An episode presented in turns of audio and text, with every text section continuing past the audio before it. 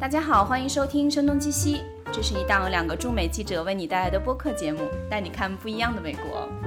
相信在美国有过旅行和生活经历的人会留意到，美国的中餐在发生一些有趣的变化。那种老派的美式中餐变得越来越少，取而代之的一些有新想法和新玩法的中国餐厅。而这当中就有今天来做客我们节目的位于纽约的创业团队君子 Kitchen，中文应该官方的译法是叫君子食堂，对吗？君子食堂，OK。我对他们最早的一些直觉就是，他们真的在改变或者试图改变一些事情，所以今天特意邀请他们来分享一下他们的想法。所以先请大家来简单介绍一下自己吧。你好，我叫赵勇，嗯，是君子食堂的共同创始人和 CEO。嗯，我出生在辽宁，呃，在呃中国长大，嗯，然后在北京，嗯，北京大学上的本科，嗯，嗯，然后二零零六年来了美国。耶鲁大学读硕士，就十年前，呃，十多年前，对，十年前，呃，在环境学院，呃，读了硕士后继续读博士，呃，还是在耶鲁大学继续读环境学，嗯，直到我们真正开始在创业后两年真正休学，呃，到目前开始全职，呃，做这个这个企业，嗯。赵赵勇这个入戏非常的快啊，而且非常长，没想到，我以为就是一句两句介绍。对，你们故事太多了，所以没关系，我们慢慢来。嗯，我是百明，呃，我是君子食堂呃的创始人之一和呃艺术总监，嗯，设计师。嗯，我是哈尔滨人，嗯，所以你们俩是老乡，对，嗯，呃，都东北人，嗯，嗯。在就是来美国之前是一直在北京上学，嗯，呃，之前是中央美院毕业，然后在呃耶鲁大学，就是我们认识了，就通过学在校园期间认识，然后成为好朋友，呃，后来一起做了这个呃 j e n s kitchen 这个项目，嗯，呃，在耶鲁大学是艺术学院的平面设计，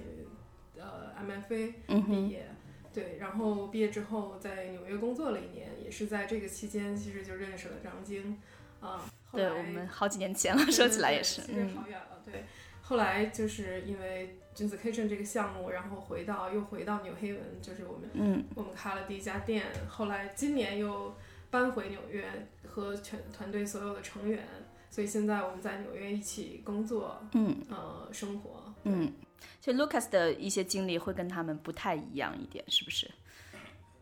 你有你在中国生活的经历吗？呃，我呃，你有中文名字吗？有有中文名字，嗯，叫谢东阳 Lucas，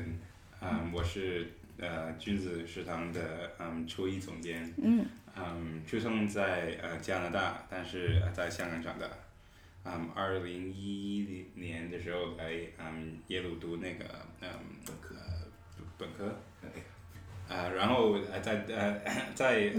那个呃学那个认知学，认知心理学，认知心理学，嗯，嗯，读书的时候也在呃日本呃在厨房工作，在那边学嗯呃日本菜，但是毕业之后跟嗯张勇和白明嗯。就开了第一家君子。我们还有另外一个呃创始人张婉婷，嗯，对，也是。所以早期团队是四个人，今天我们请到了其中的三位。Lucas 是后后来加入的，后来加入的，对。我们项目在一三年开始构思，嗯嗯，然后经过一三年考察到的，进入耶鲁的创业中心，呃，进行孵化，所以一四年在耶鲁的暑期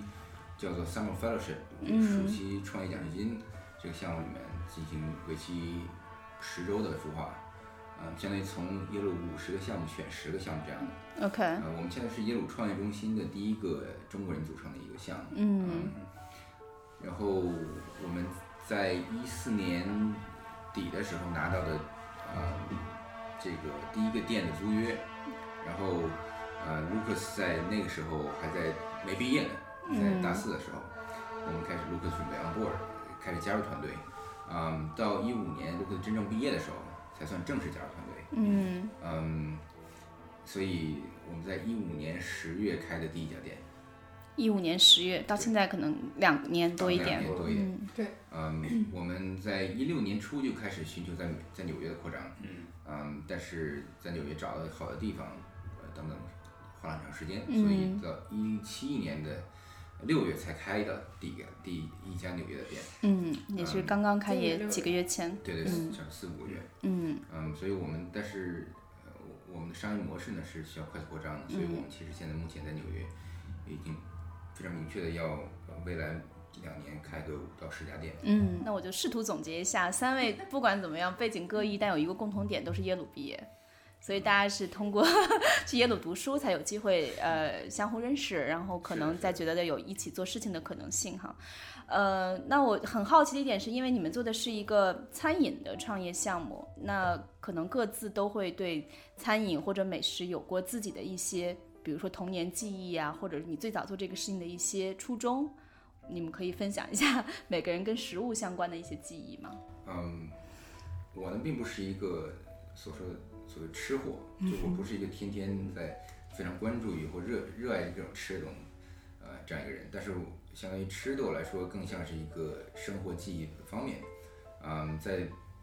在这个家乡的时候，因为做东北传统也是经常会做春饼啊这样的东西。然后在街街上，比如说游泳出来也会就买那种小的土豆丝卷饼，这样春饼，嗯，包括在大学的时候也是，呃，卷饼啊这些北方的食面食啊，是我在北大食堂最喜欢点的东西，因为很快，然后很方便，快速吃完了就打球啊做什么事都可以。嗯。所以，嗯，吃的对我来说，即使到了美国，我也是什么都吃啊，什么方便吃吃什么，嗯，也吃的非常杂，嗯，但是确实。嗯，仍然非常非常适应，就是从小成长起来这个东北一个口味，相对不是特别辣，嗯，挺健康的，挺均衡的这样一个东西。嗯，这个是我们早期的时候做做这个创业的时候，嗯，想象的这样一个日常餐的一个一个想法。所以春饼是第一个念头，当时。对，当时春饼是第一个念头，因为我们就是从我学理科的，所以，嗯，我看。东西的时候会做一些不一样角度的分析，比如说我们看到美国人日常吃的东西，或甚至你发现日常的现代快餐里面，嗯，大部分是一个对称结构，也就是圆柱体，什么这个圆形就是披萨，啊，圆柱体卷 饼啊。我从来没这么想过这个问题。包括什么汉堡啊，就这样特征。对称型的，你的意思是说对称的圆柱啊，或者这样一个。就 symmetric 结构，嗯哼，所以基本上基本上这样的一个结构导致你吃每一口都很一样，就是怎么吃基本上都一样，你不会开始吃吃东西，后面吃吃一半时候吃另一个东西。嗯，你的意思就是大家不用去想这东西我该怎么开始吃。对，嗯，所以这样的结构提供足够便利性，所以这样时候其实为什么我就会想哦，我小时候喜欢吃的什么炒饭、拌面啊，这也是均衡的，对，都是一个这样一个一个感受，我不需要怎么想，不需要怎么吃，嗯，很快速的东西。嗯，所以这个时候我每天需要吃这个什么 Chipotle 啊，这样这种什么墨西哥卷儿啊，这些东西我就会想，哎呀，这个里面的口味如果是中国的口味就更好了，嗯，就会让我更容易吃，更喜欢。同时我觉得其实也，呃，怎么说，口味上更中式，不是多中式吧？中式我觉得不是一个，它并不是一个文化符号，而是一个对味道的更加。复杂的一个构建，也就是中餐的讲究的这种东西，比我们看到在美国日常平时吃东西要复杂多了。对，也就是更高级。其实我觉得中餐其实某种讲的是一个更发展更高级的餐饮。啊，这就像很多时候你西方的这个交响乐比比很多中国的音乐更高级，因为它的这个复杂程度更高。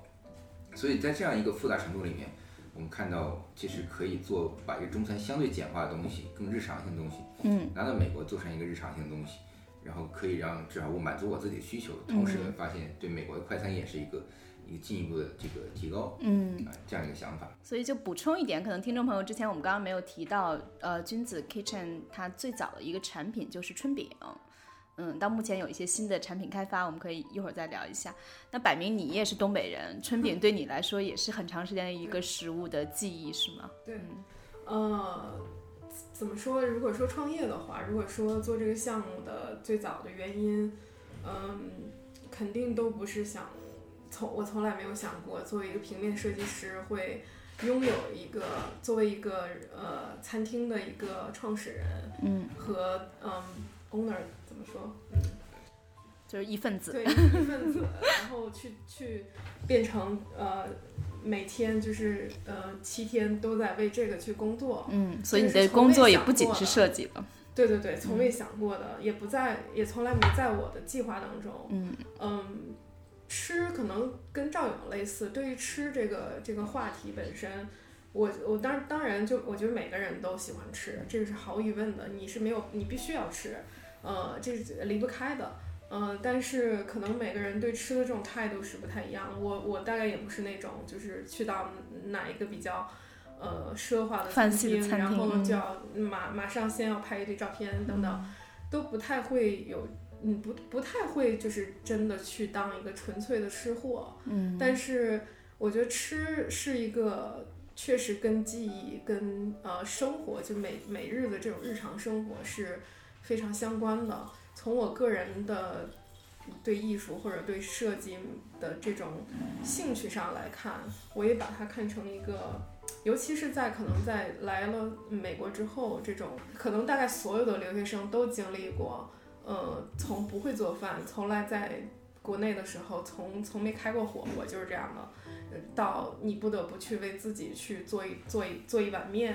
做一个呃热呃摊一个鸡蛋 等等这样的一些非常日常的这种，所以实际上后来我我个人当时在学校的时候做的很多项目也都跟这种日常的实践有很多很大关系，嗯，还有一些就是对于呃个人项目的一些兴趣，所以包括我最后的论文那本儿，就我们我们两年要做一个就是论文集，然后这里边会有你的。呃，上学期间的所有作品，嗯，我当时写的那个文章就是题目就跟吃有关系，就是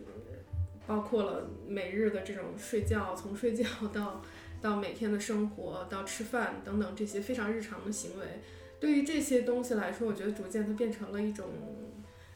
虽然每天都是在重复，但是它有某些仪式感，必要性，或者里边有一些情感上的呃连接，我觉得。这些东西对我逐渐的非常有有有有意思，然后在观察，在平常呃这种不断的去重复的这种日常的行为当中，我觉得它它可能会以呃会会涉及到呃，假如你去做这件事儿，嗯，也许通过这样的一个媒介，你可以涉及到非常多的人，嗯，呃，你可以去通过通过吃去连接。嗯，其他人连接某一个群体，嗯，呃，或者有共同兴兴趣爱好的人，因为这个基数是非常大的，就是因为你离不开，可以影响很多人。对对对，所以这也是为什么当初赵勇就是跟我提到这个项目，而且因为他又又有家乡共同的这种记忆，所以我觉得非常有有意义，有意义也有也有意思。嗯，对，所以其实无意中踏到了这样的一个呃项目平台。然后到现在，我们共同想做的这件事儿，逐渐的，我觉得都在变成通过食物再去讲述，呃，可能在未来会有更大潜力和和呃生活方式这样的，嗯，呃文化性品牌性的对对对，对吃确实是一个我们的起点，嗯，但是它也是一个怎么说？因为它是一个传统行业，对，那么在我们进入到这样的一个行业里边，也会逐渐的，就是。呃，因为我们没有一个人是有之前有这种商业和实践经验，完全是，呃，有点就就就你摸索着来的，摸索着来，摸着石头过河，但同时你要就是强化和被迫的学习很多东西，嗯，对，远远超过了可能在书本上或者是作为一个纯粹的，就是一个呃设计师这样的一个职责。对，所以赵勇和柏明他可能两个人都没有太多的食物方面的或者美食方面的一些背景和经验，但 Lucas 你是在学校里就搞过 pop up 餐厅的，对吗？我听说是。我在呃那时候还在香港，嗯，我我们香港呃很多嗯私房菜那样的嗯餐厅，嗯嗯，十六岁的时候就跟呃我爸爸一起嗯开了家私房菜，嗯，我们那时候那家。餐厅叫嗯煲仔煲仔煲仔饭，那是煲仔饭是我们那个 signature dish，口水都要下来了。嗯，但因为我我在香港长大，嗯呃，爸爸也很很爱吃，嗯，也很爱做呃做菜，所以嗯跟他嗯学了很多像嗯粤式的那个嗯广东广粤式，对广东那个粤式的嗯呃。烹饪的技巧。嗯，嗯，但是嗯，完没有去过东北，没有试过。加入君子是一定要有东北背景吗？嗯，所以呃，开了那家第一家君君子之后，嗯呃呃，那个冬天就去了啊北京，嗯，啊辽宁去学东北菜，对对盘锦，对盘锦，对大米，对，嗯，感觉怎么样？和香港口味很不一样。嗯，你当时在厨房那个做做厨子实践了。对，呃，学翻锅，学做包子，做饺子，嗯，面食各种，对对对，什么都什么都学了。东北 dim sum，对，东北 dim sum，对，嗯，对，在此之前，呃，Lucas 是在几个米其林餐厅可能都对米其林三星的，一星的，三星在日本，一星在香港的，嗯，包括在本科现代烹饪。对，现在现在厨艺实验室，嗯，然后包括在本本科的时候，这个地下室做了七个餐厅，对，地下室的七个餐厅，嗯，就他这个跨度非常大的，对，从中餐香港的粤式到到后来又东北的菜系，全都。主要因为我们的理想并不是我们把一个东北菜卖到美国这样的想法，对我们来说，食品它是一个最好文化交流的途径，嗯，毕竟如果我们想象说如何把一个现代的中国文化，呃，甚至整个叫不叫中国，因为中国有可能陷入到一个政治政治战框架里面，其实一个中华性的文化。嗯嗯，到到了一个就是西方的这发达发达国家的话，嗯，那么通过就是说带有带有文化属性产品是非常非常重要的，就像麦当劳对于呃对就美国的象征在全世界普及一样。嗯，我们需要找到这样一个具有日常消费性的这种这种产品，嗯。所以这个时候就是餐饮和以及快餐和高冷快餐是我目前看到的一个巨大的市场。嗯嗯，而这样产品呢，我们也是从我们最最容易看到的记忆开始，就像拌面也好，像西红柿打卤面，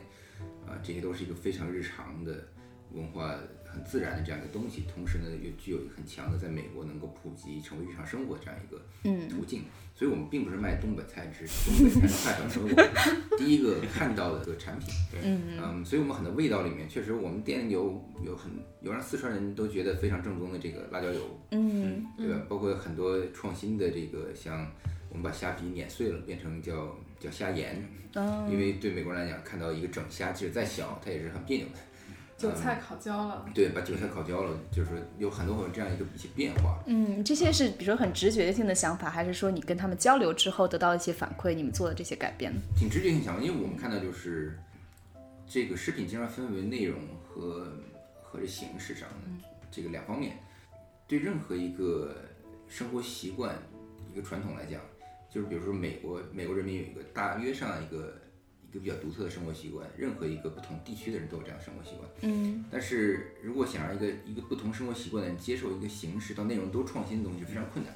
然后这取决于什么？一堆变量，包括你的文化的这个被期望的程度。比如法国蜗牛，即使对中国很很很怪异，但是法国吃蜗牛是吧？很自然。学会去吃，比如吃生鱼也是最早期对中国人很怪，对对吧？这这个觉得不卫生，但是日本人都吃，那么我们就信了。因为逐渐这涉及到中国文化对于其他世界文明的这个影响力和受受关注是这个受崇拜程度，同时也涉涉及到一个产品具体的设计方式。所以我们的方式基本上就是在形式上要尽量符合美国人的习惯啊，在内容上要追求中国人的传统和带有的创新。所以在这样几个原则下面，我们会做出不同的选择。所以形式上，当美国人来到我们店的时候，就会觉得很简单，就是一个快餐店嘛，就是我想组装一个赛百味或者或者 Chipotle 你说 Chipotle 这样一个东西，他们已经非常习惯，对，他非常熟悉。但是内容呢，一看既保证我们让他看出来是什么，因为也是还是就刚才说这个，包括对称结构也好。呃，你在做处理食材的时候，你要把它打成碎末，对吧？你看不出是什么的时候，就像很多印度菜做的方法的时候，是很难交流它到底是什么。嗯，所以像饺子、包子，你很难交流里面是什么馅儿。中国饺子，比如饺子馆，我可以卖十种、二十种馅儿。对吧？你靠语言就可以了。嗯哼。但是对美国人来讲，我看不到是什么，对我来就是一个面团子，是吧？里面是完全不可理解。它需要很形象的。对，猪肉茴香是什么玩意儿，是吧？很难理解。嗯，所以这种需要长时间的文化记忆才能从小培养才可以。那这样的话很难交流。所以在美国来讲，美国人说这个 pot stickers 就是个尖角，就是假定它是一个猪肉韭菜。嗯，你不能搞太复杂。对他不会觉得什么很很特殊的东西啊，所以我们有时候卖什么 sea bass dumplings，就是 sea bass dumplings，鲈鱼啊，鲅鱼。嗯，但是回到回到刚才说，就是我们在追求我们的从视觉呈现来讲，它对食材也要看出是什么。嗯，比如说这是牛肉、鸡肉。呃，猪肉啊，看到这是豆角，这个是生菜，都是一个他们理解的食材。然后呢，但是它吃起来的时候，它结合中国传统的这些口味，包括葱姜的口味、鲜味、辣味啊，这些酸等等，都是一个我们中国范畴的这个这五味里面体系里面东西。呃，这样的话，基本上达成的就是美国人吃我们东西会觉得，嗯，即使我没有吃过相应类似的，但我觉得很好吃，可以每天吃，比我们平常吃的美国的这个快餐。要好吃，味道要更复杂。所以你们的顾客主要是美国人还是？我们顾客我们在哥伦比亚大学有，嗯，百分之七十是美国人，百分之三十是亚裔。亚裔。嗯，因为在哥伦比亚大学有有低于百分之二十的亚裔人口，所以我们有更多的亚裔，但实际上就主要还是美国人。嗯。嗯，但是对我们高频消费者，也就是我们每月来四次以上的人来讲，是有一半儿以上是亚裔或中国人，他们对我们口味非常认同，所以这样造成一个很好的这样一个。一个组成就是它既是多元文化的产物，呃，美国人是看到一个现代性，一个每天可以吃东西；中国人除了这个现代每天吃的东西之外，又看到我们熟悉的真正的，我们叫的是一个呃 true culture，就是说这个是个真实的文化。就不同人群来的目的其实稍有不同的。嗯，对，美国人来的可能为的是。我增加了一个方便的选择。嗯，我原来可能去的是像非常流行的，就我们几个几家邻居，Shake Shack、Sweet Green。对，那些也其实才这跟你们开的时间都差不多。嗯，对，我们隔壁就是 Dig In 嘛。嗯。然后其实我们就是说想做一个在在这样的就跟它同等层次和。呃，价格区间以及呃，就是品牌定位相似的，而且环境这种设计感都比较强，这样的一个空间里，呃，中餐是没有的。嗯，所以我们想做，就是跟他们可以变成，就是对于美国人来说，那我一周七天，我可以中间一定要有一天是来君子的。嗯，对，这个对美国人来说就变成了一种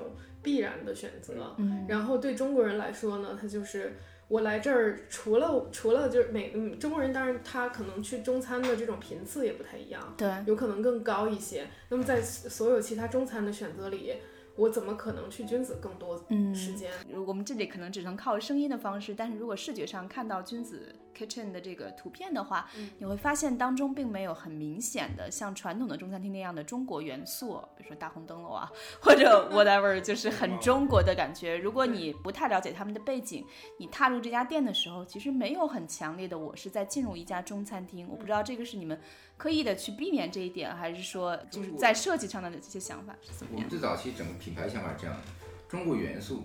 这样一个想法本身就是一个嗯非常的近现代这样一个想法，就是把中国变成 China，嗯，这样是一个巨大的变化。其实在中国以前在被 define 成叫被被定义成 China 之前，中国是一个。没有一个明确国界这样一个文化的影响力这样的国家，就像就是西方眼里的中国那种感觉。中国的这个首都可能在政治中心在北京，然后周围像一直延伸到什么像越南、这个韩国这些不同的地方地区都会有很大的中餐中国的影响力。嗯，所以它不是一个现代意义的政治国家。嗯，所以我们当时就是看到中国，当我们把中国变成一个符号化的时候。你都会丧失很多很多的实际的内容，嗯，就是一个真正领先的文化，都是一个很难被符号化的一个一个东西。所以其实我们首先现在第一个做的就是去符号化，嗯，把这些传统的呃旧的符号先先不要，嗯，即使它是一部分，它即使它是有存在的一个历史，但是当我们把摆出来的时候，我们就容易把自己说错了，因为它是超越这样一个具体的对，嗯，所以我们在讨论就是我们希望美国的。呃如果没有了解现代中国的人，他不要立刻进来看到花木兰，看到这个 孙悟空 这些传统东西。呃，但是只有中国人才会发现很多细节是真正发生过的故事。嗯，然后我们讲的是人的故事，而不是讲的是一个文化符号、文明符号。这样的话，你其实是一个对人、对整个一个任何一个文明都是一个一个损失。就像我们如果把美国人说美国就是山姆大叔，嗯，这样本身对美国文化也是个巨大的对对对，是那个是简化了很多，特别简单粗暴的。对，我们可能反而更倾向于呃更微妙，更嗯去不是符号化，而而可能是呃我们真正认为代表了好的中国文化那样的一个标准的东西，嗯而且更现代一点，更现代、时髦酷一点的人的故事，讲述。就是有些具体非常细微的细节上体现一些习惯性的，嗯，比如说我们的凳子是用的榫卯结构做的，那这榫卯结构是一个长时间的一个中国的一个燕尾榫，对，燕尾榫是一个长时间中国传统家具的一些实践性的东西，嗯，就是它不用任何的钉子，就完全是做了以后呢，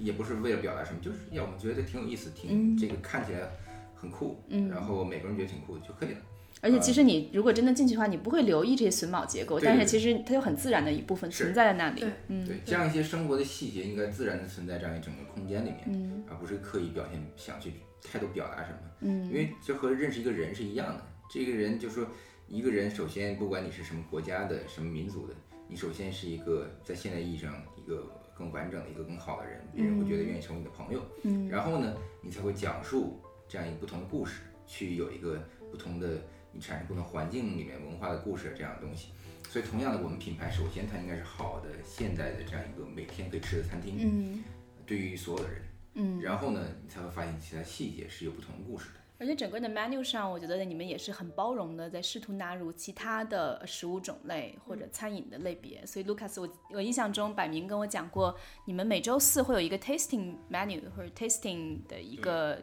活动有一次是中国和印度的 主厨餐桌，对吗？你们还做过哪些？主厨餐桌。我们在纽约第一个，嗯呃，第一个特别的这个 tasting menu 是，嗯呃，中国跟怎么说？多米尼加。多米尼加的一个叫 crossover 吧。在纽约那个在哥伦比亚那家店的厨房经理，经理对，他是呃多米尼加人，多米尼加人。嗯，那我们两个在谈，嗯，谈我们自己家乡吃的东西，嗯，发现，呃，多尼加跟嗯粤菜有很多，嗯，相似的呃材料和技巧呃主动力的，因为中国人在全世界。在各个地方，中国文化进入以后，会跟当地的食材 太强势了，进行融合。特别是广东人，他移民大省。所以那个，所以那个，嗯，我们做的那个 tasting menu 的主题其实是嗯纽约的中菜和那个多尼加的 crossover。对，然后还有，但是并不是融合，对对，是实际上是中。中国人在多米尼加创造了中国多米尼加，或者是中国人在印度创造了中国印度菜，中式印度，但它既不是中国菜，也不是印度菜，一个综合的产物。是是，你说正宗的话，你只能跑到那个当时当地去说那个是正宗的。对，所以这里边有很多很有意思的文化现象。嗯，然后呃，Lucas 做了很多很多的研究，历史的这种考察，它才会产生这种。菜单的创作，嗯，对，然后你可以讲那个菜都是什么？Yeah，对，跟我也嗯，怎么说？那可以讲英文也跟我们跟呃呃跟那个艺术家这跟火画廊，对火画廊，火化廊的一个一个呃正在展的一个艺术家叫 Michael Michael E，对，嗯嗯，那我啊我们跟那个艺术家认识的，嗯，就跟他。对，卢卡斯去了他的工作室 来参观，对，看他的那个作品。Michael 的作品比较多的是关于时节呀，对，嗯，当呃时令，还有呃地方性、季节，还有自然等等这样的很多，呃，很风物，嗯，对，很秋天的收获的感觉，对，对对，然后卢卡斯是根据这些加上呃我们。在 j u s t i c a t i o n 也也有很多对这些东西的关注，嗯，就是我们每三个月，可能每每三个月一个季度会换三个特色的那个时令菜，时时令菜，对对对，比如都有什么呢？呃，我们冬季马上要来了，对，嗯，有白薯、白薯菜花、菜花，还有那个叫。枝甘蓝，对，紫甘蓝，所以就是这种时令的新鲜的，这是一个很强的生活习惯，尤其我们在北方的时候，记忆性非常的强。嗯，冬天的时候就是冬储大白菜，买一百斤大白菜 这样都经历过这些。买一百斤大萝卜，呃，然后冬天是玫瑰青菜，对腌酸菜，对，嗯，但是现在在美国就没有那么强的这个时令性感受。而且后来有了温室以后，其实这种时令都在减弱，是吧？你可以吃一年四季吃到。在时令的时候，你一般这样菜会便宜，对，而且好吃一些吧。好吃，对。所以我们每个季节都会换一些菜，四季分明嘛，这种我们看到的地方。其实这个关于这种特色在。美国的餐厅现在被谈的是特别多的，因为它是变成了一个非常时髦的，然后会。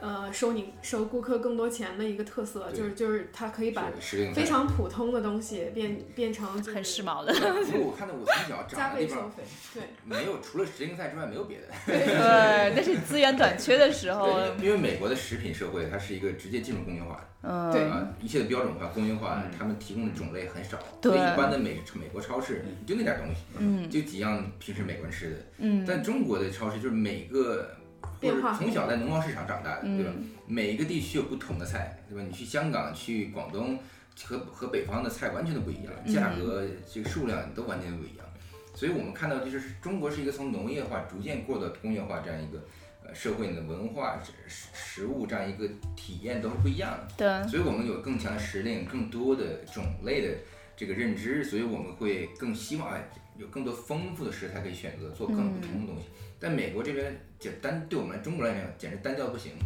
就是说，如果很多美国人不在纽约的话，甚至他们可能只吃一一辈子，可能只吃鸡胸肉和牛排，不会碰猪肉，不会碰羊肉。好黑美国人。现在很多 不是这样，就是感觉 离开纽约吃东西是是要很对他们喜欢头疼的。吃鱼，就就是很难理解。是的，鱼很少。菜也是基本上就那几样菜，而没有像我们愿意尝不同的东西，不同的调料。所以我们对吃的感受上是非常非常敏感而多元，嗯，而这个就是非常自然的，就是从呃作为一个中国人在在国内尤其经历过这种从从小到大的，其实他就是呃你每天吃的都是这样，家里边做饭也都是这样，嗯，他没有人在在那儿说哦我们这个是因食而而吃，然后又。又从农场到餐桌等等这一些非常 炫的这种字眼，但其实这些观念早就融在可能千年的文化里边，对它已经非常自然，而且不需要就是说去强调它，我们就其实等于把这种传统和这种智慧通过我们的餐厅去带进来，变成一个日常的东西。所以这带来的感受就相当于我们看到，比如说现在一些主流文明不同的这种文化特征。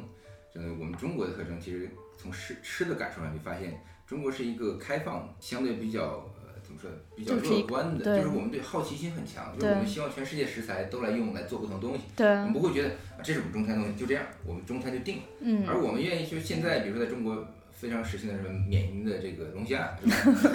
但我们用中式做法能做一些，可以做嘛。然后包括什么现这个羽衣甘蓝 kale，是吧？在中国逐渐开始越来越多。对，中国一直是一个开放性的这种融合性的文化，嗯，特别餐饮这一些。包括在过去，其实我们很多年以前在进入所以近现代被定义成一个远东什么这样一个神秘化的这样一个少数民族感受一个中国，逐渐回到了一个过去开放型的，像唐朝一样。就是说，全世界中心的文化中心，所谓这种呃融合性的文明，非常繁荣。对我们是一个繁荣而非常接地气的同时非常乐观的这样一个一个民族感受，所以我们吃的也是这样一个感受。我们不想把自己变成一个龙，变神秘化了。嗯，我们其实回到日常化，日常一个一个开放性的这样一个一感受。对，而且君子它其实还比较好玩的一点，我觉得它跟很多餐厅不太一样的。呃，它有一个夜宵文化，是吧？这个还非常年轻人的一种爱好，不知道这是 Lucas 想出来的吗？呃，我我们在大学的时候也嗯做了嗯几家嗯呃夜宵的泡饭，嗯嗯那时候就是都是吃什么汉堡啊披萨比较便宜 比较嗯，我们看到 Lucas 的时候，就是在 Lucas 他主持的那个 Danport College，就是你。耶鲁大学一个一个这本科学院，嗯这个晚上的时候，他们半夜会搞这样一个夜宵。半夜实际上是几点钟啊？啊，十点半，十点半，十点半左右，对，开始。嗯，所以我看到这个文化，就是说用一些披萨、三三明治这些东西去做这个。但是我看，哎，你这挺简陋的，就永远不觉得是一个高级的或者精致的食物。但这个感受就是说，夜宵是一个什么？是一个像一个社区化的一个感受，一个城市化的一个感受。就像在美国很多生活。很多地方稍微小一点，像耶鲁这样的地方，九点以后没没什么事儿，对吧？呃，必须有一个城市化人口足够多的时候，大家才会有一种夜生活的东西。特别香港也是，对吧？对，香港也好，非常明显。亚洲这种每个城市即使很小，也有一百万以上人口。对，在美国说小城小城市那就是几十万。对。所以，所以这个美国的这种地广人稀的生活方式和中国是有区别的。但是美国在进行更强的城市化过程，年轻人更愿意在城市化里面。所以我们看到这样一个。各大城市的接轨，就是说更像一个亚洲的文化和夜生活生活方式了。所以我们把这样一个夜生活的感受重新拿回来，就是一个这种所谓我们像就像夜市也好，也叫夜宵也好，呃，去做这样不同的晚上的以吃为主。就是美国是夜生活是个酒文化，对，但我们是是一个吃小吃，然后加酒，嗯嗯，酒不是主题，但是一个一个挺有意思的附加的地方，嗯，所以这是我们区别的地方。这是一周有三次是吗？现在？现在一周两次，一周两次，两个晚上，嗯，对，已经持续了两个月，一两个月，差不多。对，但我们在耶鲁已经做了很久了，嗯，就是很有经验。的这个固定用户，就是粉丝，粉丝，因为那个跟平时的 menu 还不太一样，对，它比平时这种饼和面饼饼和面追求的是便捷性，因为你你没有时间，没有，就相当于你每天十二块钱十几块钱。你吃一顿简单的，五分钟拿到这东西，吃很快，你可能就去干别的事，上课去了。而而晚上这个东西更像是你跟朋友一块儿出去吃点什么，喝点什么，是一个更适合分享的这样小碟，嗯这样一些地方。嗯，所以我们在这种小菜小酒这样感受，小菜小酒。所以晚上的时候会有很多人过来，这种呼朋唤友的，嗯，过来。对，它是一个群体行为，夜宵。对，所以很多朋友，包括耶鲁的很多同学就会把它作为一个所谓校园文化活动的一个固定一个。一个地方，嗯，就是变成一个是唯一的这样一个特征性的地方，嗯，我们在哥大刚刚开始，逐渐会就原来卢卡斯在的时候，大家可能去他的游击餐厅，然后现在去君子毕业了，然后去去那儿吃夜宵。一直追随卢卡斯而来，变变成了一个新的一个就是夜间的这种热点，嗯，对，也是我们的一个目的吧，就是希望他们到这个时间。呃，去参加完了一些这种舞会、party、派对，然后就就到我们那儿吃点，对对，吃点东西，喝点酒，和同学聚一聚，然后整个的店店里的灯光、音乐，呃，气氛全都跟白天是完全截然不同，更热烈、更开放，对，嗯，更像更像周末的那种感觉，对，那其实我来纽约有几年，赵勇，你来美国就更久了，你。个人感觉到，我反正这几年觉得纽约的中餐实际上是还是很明显的啊。你看，从好 noodle 的出现，然后到我不觉得 Mission Chinese 是一个 好的 example，但是那个它其实不是中餐嘛，它是韩国人做的。呃，你自己有没有观察到纽约的中餐的一些变化，或者你们怎么想把君子？fit in 到，或者说，我们想做一个，就像我之前做做做这做博士研究似的，嗯，就是我们要想做一个事情，首先要把这个东西彻底研究一下，嗯，所以我们不止看到纽约，我们看到整个全国，甚至整个美国中餐发展史，就是整个餐饮的发展史都是一个移民史的一个反应部分，所以就是说从十八世纪开始，中国移民早期的是广东人来美国修铁路，嗯，呃，那那段时间就属于是最中国最痛苦的时候，是。刚刚被鸦片战争击败的时候，呃，这些赤贫的人口来美国，当时叫甚至叫贩贩猪罗这样的一些非常不好的词去形容这一代。早期非常努力在加州去修铁路，包括成为最早期的这个加州的这个大农业开发开发的人。嗯。后来被美国的这个排华法案所歧视，所以从才从逐渐的从这些产业的工人，呃，包括产业主，才逐渐只能在中餐业开始做东西。就最早期这些当时比较呃贫困的人口呢，做了一些菜，叫做包括现在叫炒杂碎。嗯，你听这名就知道，它是炒了一些最 便宜的这些边角生料，这样。有什么就做什么那种感觉。内脏啊，什么美国人不吃的东西。嗯。但后来这炒杂碎呢，嗯，就变成叫 chop soy，包括叫芙蓉蛋 egg for young 这样一些，然后当然也不炒内脏了，逐渐被美国人所接受了，在在这个二十世纪初的时候很受追捧。所以，在美国，包括在纽约，发展了很多很多叫 chop suey 店，嗯，这种传统中餐店，呃，当时是是最酷的人才会去的这种 bohemians 这帮这帮人去，嗯，但逐渐的，就是说，呃，当时说觉得是李鸿章，呃，什么什么带来的很多这种传奇性的东西，嗯，在一九五十年代以后呢，呃，这个时候面临着整个排华法案的解除，嗯，有很多新一代的移民从香港、从从台湾过来。他们带来了这种新的概念，包括台，包括这个湖南菜啊，包括什么四川菜这样新的概念。然后那个时候结合着美国二战以后的这个经济的崛起，呃，开始进入一个所谓繁荣期，所以美国人喜欢吃高油高盐的这样一个东西，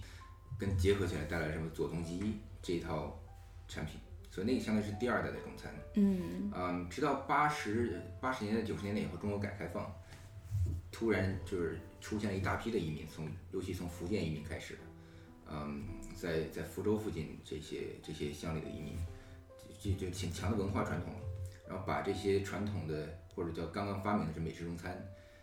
给进行扩大化，所以数量非常快速增长到到目前我们在一六年做的研究是在美国有四万六千五百多家店，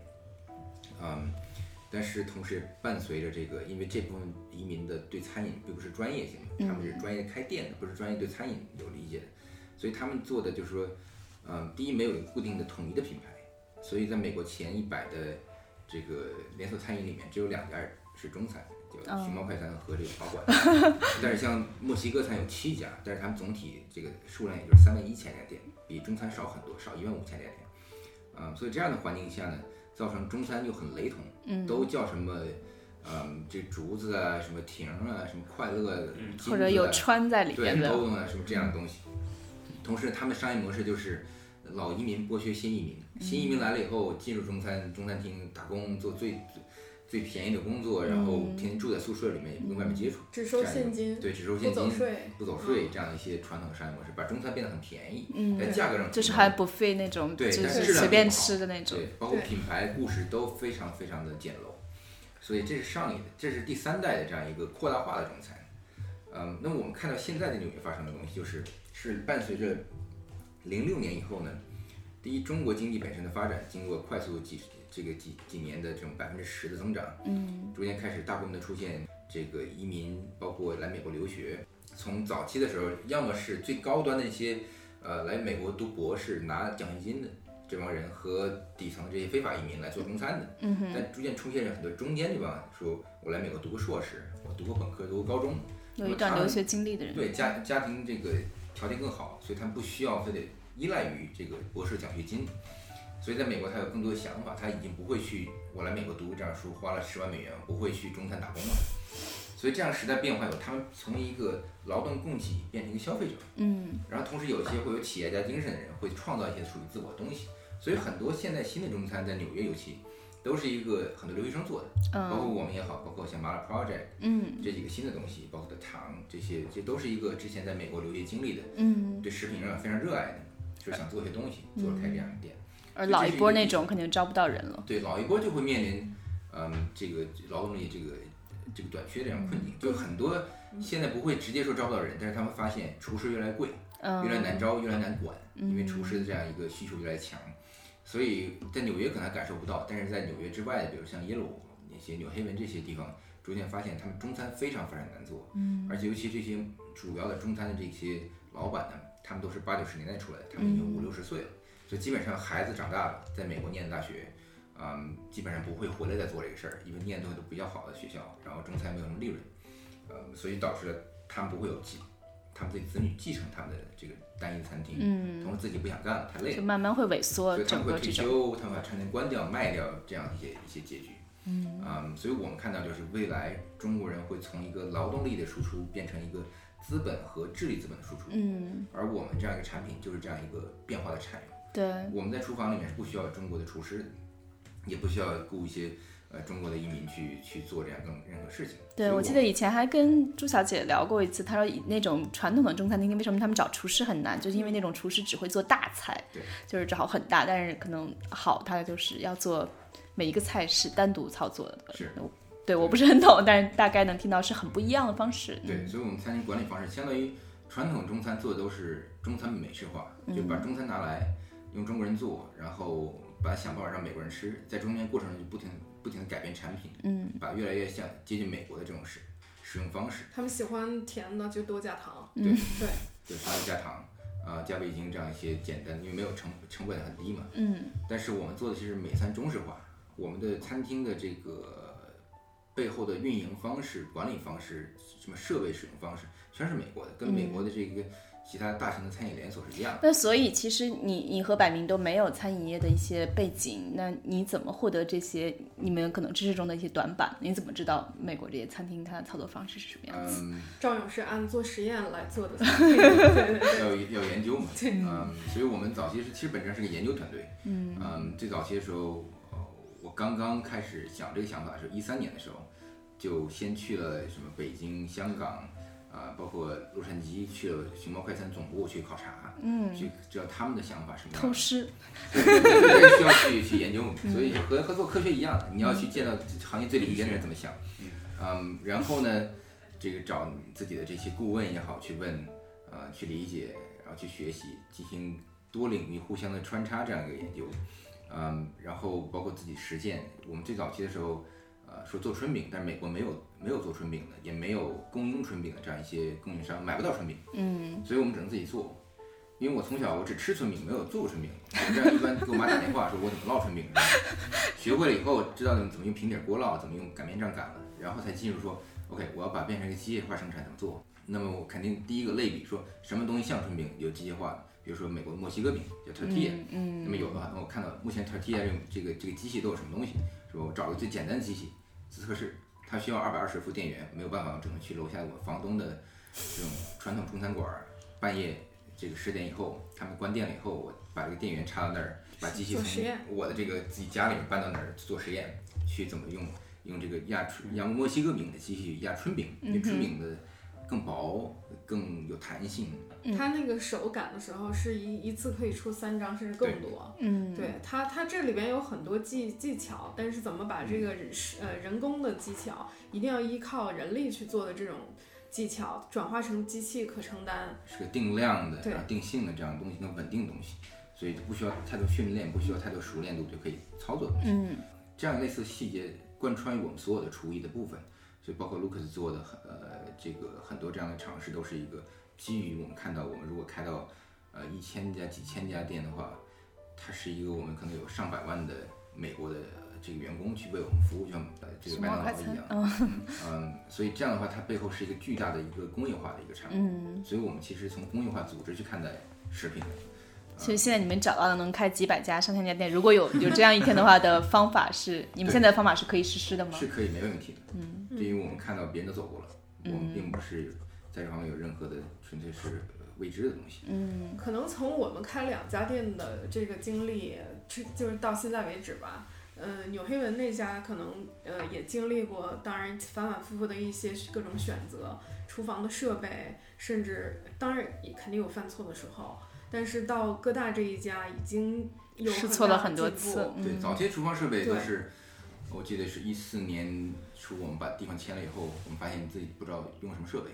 是吧？那个时候，相当于我去网上去查，自己学怎么去把它放到这个这个厨房设计这个平面软件里面，然后自己去调，然后包括我们带 Lucas 去去加州，当时有个巨大的食品设备这样一个一个展，嗯，我们去去里面专门看这个，实地看这个我们想要的东西是什么样的。就你们需要的一切都是没有的，都是要去，都是自己创造的。对，早包括我们早期创造也是，我们做了第一家店，发现当时主要只是想春饼。但是我们后来发现，我们要加一个拌面，对吧？但是整个设备没有设计这个，就是纯粹是要我们已有的设备怎么办，把它给调一下就这样就上。但是后来发现，逐渐现在搁在，我们拌面是最主要的消消费的这东西。哦，就是这个叫什么金牌产品？对，因为因为美国人民对面的了了解更容易，noodle 是更更门槛比较低，对。而饼大家不知道是什么。这个整个名字还需要长时间。对，而且你们用的是中文是吧？对，是汉语拼音。没有叫 Chinese wrap，或者 pancake 也不是。它会失去了 pancake 背后的文化因为饼还是对于传统来讲，在宋朝的时候就有这样的东西。嗯。它是一个非常传统北方的一个食物，很多北方面食之母吧，比如说炊饼，什么蒸饼，就像武大郎卖的蒸饼，这都是烧饼，这是饼的一种，其实相当于馒头，对吧？那它又能包裹很多东西。对，它能包裹，它能把它。把它这个把它切细了变成面条，所以早期面条叫汤饼。哦，所以这些饼其实是早期最早期很多样的这个面食性的总总体的这样一个名字。嗯，逐渐到现在才真正说它是一个特指的这样一个扁平的这样一个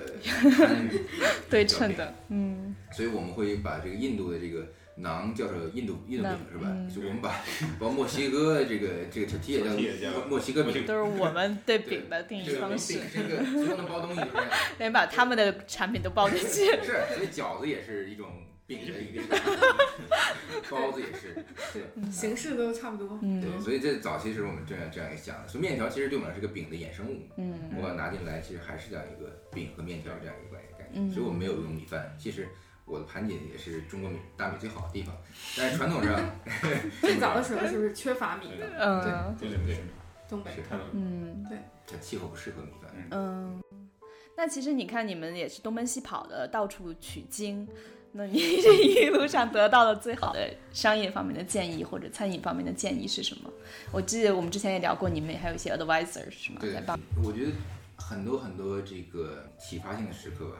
嗯，比如说我没有开之前，我上了本科第一节课，当时叫元培计划实验班，是中国第一个做这种通识教育、博雅教育的实验。第一节课说的君子不器，就是就是你要做实验，你不是一个工具，你要成一个完整的人。所以那个时代就开始想这样一个，我要做一个完整的东西。所以后来当我们跟我们的这个做品牌的这样一个顾问来聊我们品牌的时候，顾问说。你们我知道你们想做这个春饼也好，做食品，但是你要想的是你们的品牌是什么？嗯，你们意味是什么？你们在未来的人类生活里面成有什么样的作用？你把这个想明白了，你才知道现在做什么。嗯，所以更宏大的一个对那个时代就是想我们想要对未来十年以后、二十年以后，甚至很长时间以后社会做什么样的贡献？为什么我们应该存在？有什么价值？嗯，然后我们应该什么样的人？我们是什么样一个一个风格？什么样一个生活方式？然后逐渐的，当时我们总结出啊，这样的生活方式，我们想要的这种，呃，多元化的，呃，开放的、谦逊的，嗯，好奇的这样一个一个生活方式，在中国古代叫君子。所以那个时代，我们说我们的这另一个。呃，顾问他是哈佛俱乐部食品什么协会的主席，嗯，他在我们耶鲁创业中心也是一个常驻的这个顾问。看到这个名字说，哎，这个这个名字挺好，是是什么意思？我解释以后，你应该把这个名字作为你们整个品牌真正的名字。就这个，因为所有的产品只是我们所有的想法中的这冰山一角，所以我们整个的想法比那个深的很多，嗯，才能出现这样一个产品。所以整个这过程就是很多很多我们的顾问。我们的同学，我们的朋友，一点点帮助我们去把想法做大，做得更远，看得更更长久的东西，然后去看到我们现在一点点细节，什么最重要，什么做好。嗯，那其实我觉得很好奇的一点，你看，百明是学设计的，呃，赵勇你是学环境的，对吧？Lucas 学心理学的，我不知道像你们的同学们，如果在正常的毕业之后，大家都会去哪里工作？因为我跟朋友讲起你们的时候，大家都说啊，三个耶鲁的人创建了一家餐厅，所以不知道你同学们会怎么认同你的选择。现在都变顾问或者在 consulting，就是咨询公司，嗯，包括耶鲁就是什么做去银行，对对对，consulting 啊这样的地方，嗯，然后是我们我们团队现在有十五个人，其中有耶有六个是耶鲁出来的，嗯。嗯，然后其他的基本上所有人都至少。本科是必须的，对吧？基本上很大部分都有研究生学位。嗯，但是大部分都不是读经济，不是读 business。哦，没有，基本没有。商业对都没有。嗯，有对有一个管数据的是从耶鲁这个 MBA 毕业的，然后去了高盛，然后回到我们公司。嗯嗯，所以这样呢，其实我我因为我们看到的是一个未来，比如说我们在全球有一千家店的时候，我们每天能够成为很多人的日常生活方式。每天能够产生一百万次的这样一个日常接触，这样是是一个改变全球人民生活的这样一个重要的一个方法。嗯，啊，就像麦当劳、可口可乐对于这个很多人的改变一样，当我们提供这样一个平台的时候，我们可以传递更多的信息。这样一个信息对生活方式本身影响，是对未来有很大的这种影响。嗯，所以我们真正看到是那个未来。所以这是为什么我们团队有这么多耶鲁，包括各个高高等教育出来的这样一个一个团队。相当于我们觉得，我们可以自信的说，我们是。餐饮创业史上平均。这个这个教育最最高的一帮人，不是中层，甚至一般的餐饮餐饮创业都没有什么干。嗯，我当初好像就去呃听过一个讲座，是 Union Square Group 的呃 Danny May 啊。我刚刚跟他们从他们公司出来。因为我觉得我还挺被他打动的。他是去年啊，有一年了，说起来那天正好大选之后没多久，因为他个人感觉因为在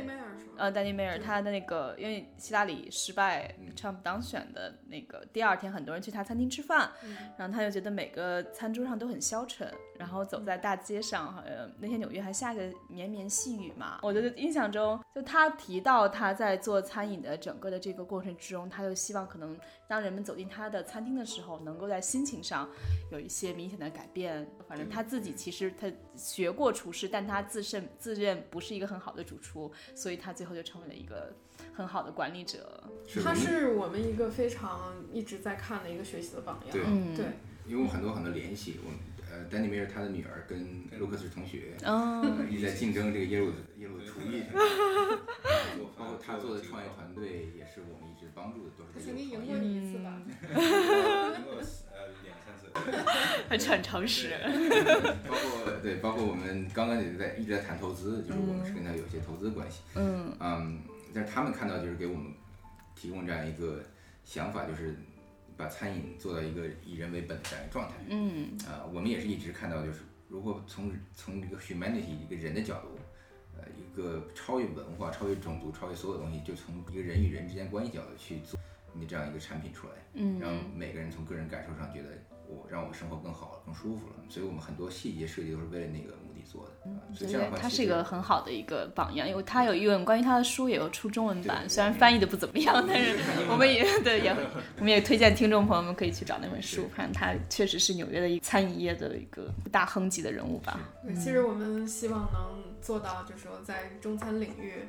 呃，成为像丹尼迈尔那个集团一个一个层次的吧。嗯，而且他确实很有趣。我前对前一阵去采访 Delta，Delta 接下来明年吧，应该在他们机上的餐饮当中也有呃，丹尼迈尔也会为他们提供一些服务。所以他的想法，因为我我觉得飞机餐对大家来讲是比较。就是再好的飞机餐都觉得是比较糟糕体验啊，因为可能确实卢卡斯可能比较懂，也许那些温度啊或者各方面，你很难真的让食物 保持很好的味道。总体来说缺乏这样真正一个深刻的思考和改变这样一些人才。嗯，其实我们本质上其实最大的一个想法就是，我们把中国能出最好的设计年轻的这些人，就放到一个团队做一个不同的产品，一个一个传统行业，看看什么能发生这样一个想法，就是。我这么聪明一帮人出来以后，我们一定产生一个不一样的产品，这样一个简单的一个想法，嗯，然后再进入一个具体怎么设计出来，怎么产生协作这样一个过程。我觉得刚才张晶提到就是关于怎么去选择这个路径，从从设计的角度，可能我跟我所有同学都拉开了一个距离，大多数人都是要么是去大公司去做专门去做设计，in house 的设计，或者是。呃，变成一个独立的设计师，他就会拥有很多客户。嗯，那么可能，比如，比如我如果是一个外部的设计师，那么君子就是我其中一个客户。对，这种合作关系跟我现在每日都在团队内部去做事儿，而且是从我们什么都没有这么一个一个情况开始去做。这个体验是非常不一样的，嗯，所以可能其他的其他的人在看我，他会觉得哦，你其实你你是在创业，你是在介入到不仅仅是一个设计师，你同时要去考虑和学习非常多的其他方面的知识，而且你要强迫自己去了解呃一个更开放的一个知识的一个平台，嗯，呃，可以在这个团队当中，可能除了设计以外，你可以做做其他事情，嗯，对。嗯，我觉得也是在成长为一个更加综合的一个一一个一个全面的人。对对，嗯嗯，我觉得创业可能就是这样，没有办法把自己已有的知识最好的能用，但是你肯定很多新的知识是在这个过程中重新去学习。我觉得在团队当中，所有人都是你一定要有自己非常擅长的一部分，嗯，你的专业，你你你每每天要做的这种工作，但是同时又应该是一个。呃，非常的开放的去吸收呃很多很多方面知识的这样的一个人，对。那我们就最后再说一说，我们刚刚聊了很大的一个 vision 啊，我觉得听得也很兴奋。然后确实，我我相信这一天是非常有可能的。但赵勇，我们在比较近期的，现在君子是有两家店，一家在耶鲁纽黑文是吧？一家在刚刚讲哥大附近。我们还对君子可有一些什么样的期待？我们会明年四月份在这个 NVU 的南部，也就是离两个街区吧，呃，在那个格林叫格林威治村，格林威治村，嗯哼，里面开一家店。嗯，然后我们同时现在在最近在准备签一些在中城，包括 Brand Park，呃，包括可能在就是商业区，嗯，会签一些呃新的店，可能明年年底的时候会在纽约有大约四到五家店，就是加上各大这家四到五家店。对，加上各大四到五家店。嗯，我们的发展策略是比较激进的。嗯，所以我们就明年年底会进行下一轮融资，去准备在全美进行扩张。啊，可能直接跳到什么洛杉矶这样大的城市。我们还是会继续遵循着这种策略，是追求品牌的扩张。就是我们成，我们会追求很快成为一个美国年轻主流人口都觉得非常酷的一个主流品牌，一个新的中国文化、一个现代文化的一个代表品牌。嗯，啊，而去去颠覆已有对中国文化这种就是老旧的这样一个认知，所以变成一个现代化酷和中国。真正文化生活有很强的关联，嗯，但又不是 Panda Express 那种，对，完全是脱离一个上一代所谓像中国城这样一代文化。中国城对于我们也是非常陌生的，嗯，它毕竟是一个被异化的一个一个一个一个在他乡的这样一个中国文化的东西，而我们其实更带了一个全球化的视角，更主流化的东西。我们会先从这些大各大城市开始，嗯，嗯，所以我们先会从更文化更有辐射性的地方，比如说洛杉矶这种地方先开始进行进一步扩张。啊，然后我们会进一步扩大到这些呃其他的大城市，德州也好啊，包括波士顿啊，包括这个这个费城啊，包括华盛顿啊这些各大城市。而且确实，中国留学生很多，确实还是比较比较喜欢集中在城市里面。嗯。嗯，所以我们先去那些地方，啊，包括世界其他国家的城市，我们我们会主要遵循的所谓现代化生活，现代性在哪儿，我们会去那儿去参与到现代性的这个构建过程。所以，相当于任何一个主流国际大城市。逐渐就变成一个有非常相似的生活方式。对，上海和纽约之间距离可能比纽约和，比如说什么这个阿肯色州某一个小镇要近得多，对吧？所以我们逐渐发现，我们会成为一个全球化的一样一个城市文化的一部分。嗯，会从这开始。那卢卡斯，你在这个创新 menu 上菜品上有什么？啊，一直想做还没来得及做的疯狂的想法吗？呃，我我我们呃也拼命在想新的嗯菜单，嗯，可能有机会的话，其实想做一些比较传统的东北菜，嗯，什么酸菜白肉啊类似的。卢克斯可能还会再安排，就是再到国内去考察、学习、呃旅行，然后去有新的见闻，对，去考察那个。东北菜一些秘密，对，而且会在不同的产品上去带给不同层次的这种消消费群体，像他的这个主厨餐桌会，我们会不断的再去改进，去对研发。餐桌的想法其实就是去推进这样一个文化对话，嗯，尤其像在大城市有更多的这个对文化有意见领袖的这样一人物，我们需要通过餐桌这样主厨餐桌这样一个一个一个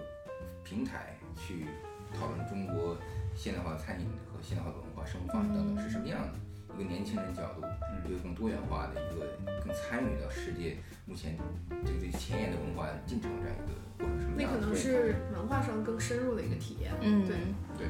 好，我觉得这期聊得特别开心啊，因为就是三个人真的是三个不同的背景，也有对不管是公司还是中国美食的一些自己独到的一些理解吧。呃，谢谢大家收听我们的节目，也欢迎大家去呃纽约哥伦比亚大学附近的君子 Kitchen 去尝试一下。嗯，想听到这里，应该很多人都跃跃欲试了。嗯，也欢迎大家写 email 给我们 etwstudio@gmail.com。或者在新浪微博上找到我们声东击西 ETW，在微信公众号上我们则是 ETW Studio。谢谢大家，谢谢三位，谢谢张姐，谢谢。